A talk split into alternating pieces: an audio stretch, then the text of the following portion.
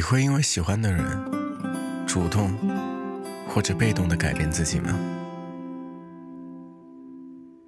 以前我从来没有思考过这个问题，直到昨晚去朋友家吃饭的时候，朋友看我在洗桃子吃，惊讶的说了一句：“你怎么洗的这么认真？”以前大学看我洗东西都是过个水就走人的，那一刻。我才忽然意识到，我从女朋友的身上学到了很多，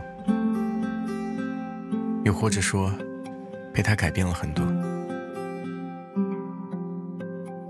洗水果吃要认真的洗，尤其是桃子、苹果，要用搓的，把上面的脏东西搓掉，不然吃了不干净。买东西下单的时候，要看一看最近有没有什么活动。要等有活动了再买，省钱。以前我是一个不管洗什么东西都力求速度，不在乎干不干净的人，而现在，凡是跟洗有关的事情，都以干净为主，速度排在后面。以前我是一个特别怕麻烦，从来不懂得省钱的人，如今。想买什么东西，都会先问一句：最近有没有活动？很多习惯都在跟他的相处中逐渐被改变了，而这种习惯是我从来没有真正意识过的。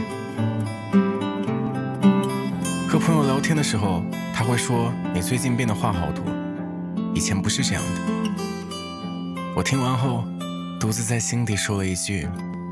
又被传染了，然后紧紧闭上了嘴巴。两个人在一起越久，被改变的东西就越多。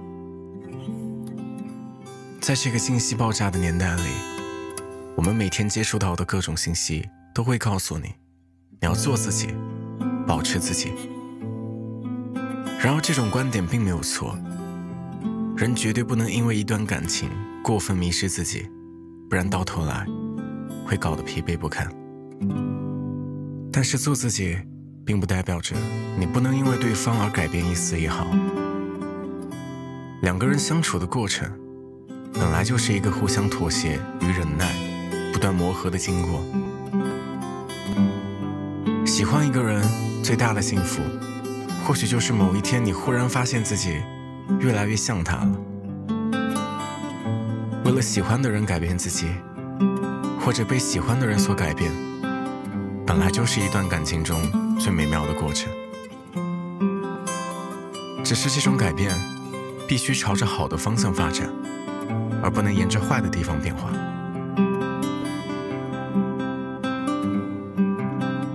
改变并没有想象中那么糟糕，好的改变会让你们磨合的越来越融洽。当原本不吃香菜的你，哪一天在饭桌上津津有味地吃着香菜的时候，你也会在心里说一句：“哎，我怎么也爱吃香菜了？”然后嘴角挂起一丝微笑。最后，祝福你早一点找到那个能跟你一起改变的人。